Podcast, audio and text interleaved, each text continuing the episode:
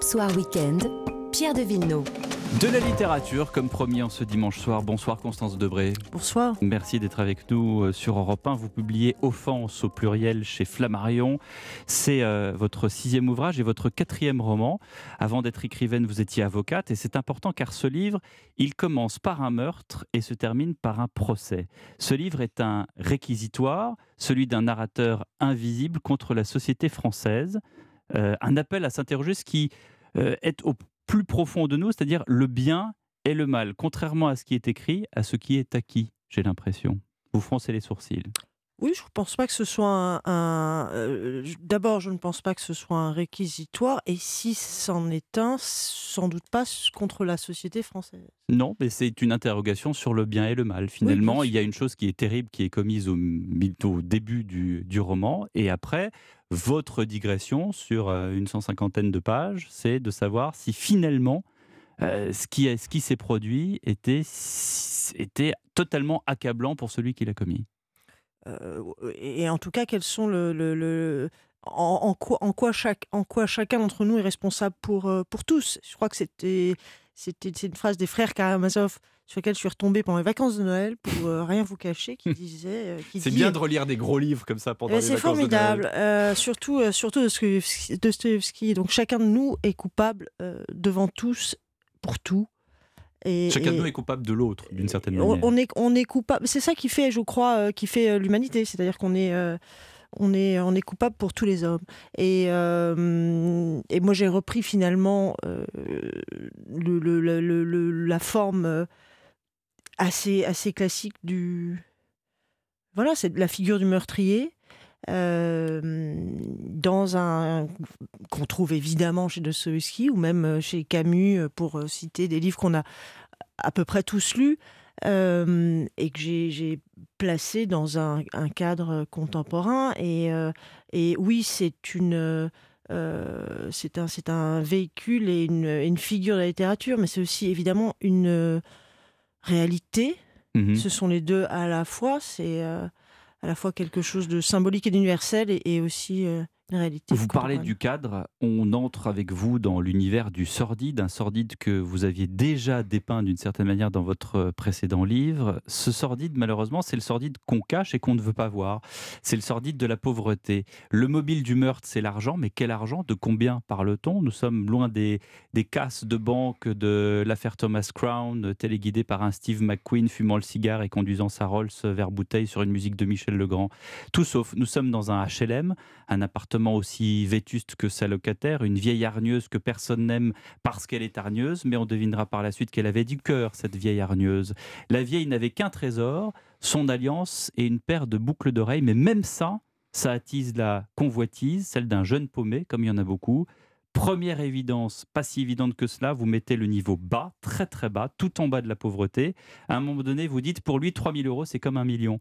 Ça fait du bien, Constance Debré, de rappeler ça, de rappeler cette France-là qui existe, qui sommeille et qui a peur et qui est en colère. Oh, j'en sais rien. Euh, euh, euh, c'est juste, je ne sais pas si c'est si c'est sordide. C'est simplement la question de savoir. il suffit d'aller dans les tribunaux en fait et de voir qui juge et qui est jugé. Euh, ça c'est pas euh, c'est pas une un, comment dire un, présupposé euh, politique que de placer les choses. C'est une, réalité. et ensuite de se demander pourquoi ceux qui commettent ce type de transgression les commettent. Et certainement pas à mon avis parce que voilà c'est un meurtre c'est plus qu'une transgression. C'est la transgression euh, euh, et, certainement pas parce que euh, je, ne crois pas qu'un homme soit plus près du bien et du mal. Voilà, c'est ça. Je crois pas. Je crois pas que. Nous y sommes. Oui. Et, et, je suis. J'ai le sentiment que les procès eux-mêmes sont finalement plus l'occasion de rappeler pour la société elle-même et ceux qui jugent euh, le, que eux-mêmes mmh. sont du côté du bien mmh. que de réparer finalement euh, un dommage généralement irréparable, euh, ni même de punir. Je crois qu'en fait, la justice se fout un peu de, de, de, de condamner et, ou de, enfin, de la victime et du coupable, en fait. Je crois que la, la justice est là essentiellement pour se convaincre que que la, loi est juste, c'est-à-dire que l'ordre est juste. Hmm. D'ailleurs, vous faites, euh, vous parlez de l'avocat général. Ça, c'est euh, un petit retour sur votre vie passée d'avocat. Vous avez, et vous le dites à l'instant, la façon dont vous avez pu observer ce qui se passe, encore une fois, dans la vraie vie, dans la, vraie vie, dans la, réalité, que les Français ne, savent peut-être pas parce qu'ils ont moins, peut-être, euh, euh, comment dirais-je, euh, été dans les prétoires que vous. Vous dites de l'avocat général, un type qui aura de l'argent tous les mois parce qu'il aura donné trois bonnes réponses à des professeurs. C'est un peu ingrat, non? Mais euh, c'est simplement une réalité. C'est-à-dire que ceux qui jugent, euh, par définition, par, euh, par le, mode de sélection des juges, ce qui n'est pas le cas des jurés. C'est pour ça que les jurés, c'était, à mon avis, une très, bonne, une très bonne chose. Mais les juges sont sélectionnés de telle sorte qu'ils n'ont rien à voir avec ceux qui sont jugés. Hmm. Et donc, ce sont, c'est mal euh, fait, c'est mal fait d'une certaine manière. Ce oui, que vous essayez de dire. Je, ne sais pas, je, je, je, ne suis pas en train de, de, proposer des solutions. Je, je, je, dis pas que euh, je fais pas des, des, des, propositions de réforme de la justice. Non, mais Je, il y a peu de chances que, que j'y arrive un jour. Euh, je crois que c'est, c'est, c'est quelque chose de plus profond dans l'humanité. Bien sûr qu'on peut améliorer les choses ici ou là, c'est pas la question. Euh, euh, c'est l'ordre des choses, voilà. C'est le terrible ordre des choses. Terrible ordre des choses, parce que d'une certaine manière, dans votre livre, euh, qui est le coupable dans l'histoire? Et, et, le coupable, il se sait coupable, il courbe les chines, il laisse venir. C'est-à-dire que. Mais il n'y a rien à faire. Il y a rien à mais, faire. Mais, mais, on est tous coupables, encore une fois. La, justice est coupable, le, le, le, le type qui, qui, tue cette vieille dame est coupable, la vieille dame, pour d'autres choses, est coupable. Euh, voilà, et il n'y a pas de. C'est le, le, le, le tragique ou la misère, si vous voulez, de la condition humaine. Bon. Euh, au moins, qu'elle soit dite. Quel... Alors, le point de départ, c'est Dostoïevski le point de départ, c'est rien. C'est que quand on lit Dostoïevski, on se dit ah bah oui c'est vrai. Ça, ça fait ça, c'est les grands livres. Voilà. Quand on lit Dostoïevski, quand on lit, euh, euh, j'en sais rien, quand on lit euh, les Pensées de Pascal, quand on lit euh, tous ces livres qu'on lit euh, généralement à l'adolescence, en fait. on, les vérités sont des choses qu'on reconnaît, voilà. Et je crois que la littérature euh, sert à ça, c'est-à-dire qu'on reconnaît des vérités, on, reconnaît un certain livre. Et il se trouve qu'ensuite, quand on est quand on est avocat et, écrivain, c'est à peu près la même chose. Ce sont des, sont pas des métiers de spécialistes. Ce sont des métiers où on essaye de, parler de euh, à, d'autres hommes de ce qu'on croit être l'existence humaine. Voilà. Avec Sauf qu'il y a la fiction d'un côté et la réalité de l'autre. Avec cette chose. Euh, vous pourriez écrire de la fiction. Vous pourriez écrire... je, ne comprends pas ces distinctions. Ça, ne m'intéresse pas du tout.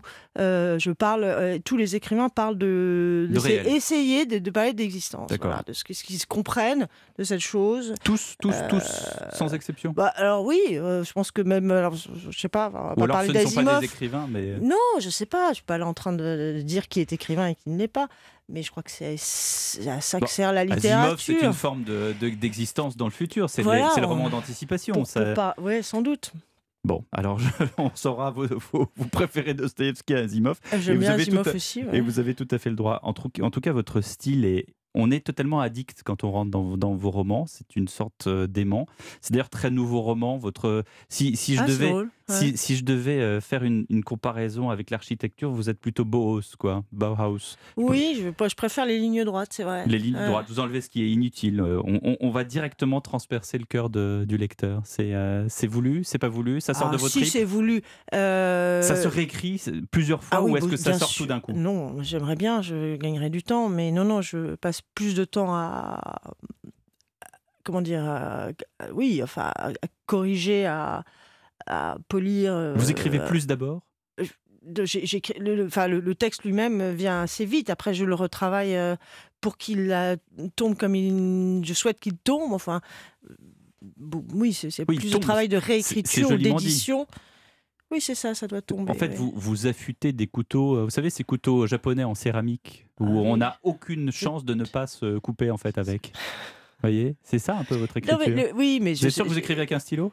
Non, mais c'est, le, but, c'est pas de, c'est pas de d'être euh, tranchant, c'est d'être précis.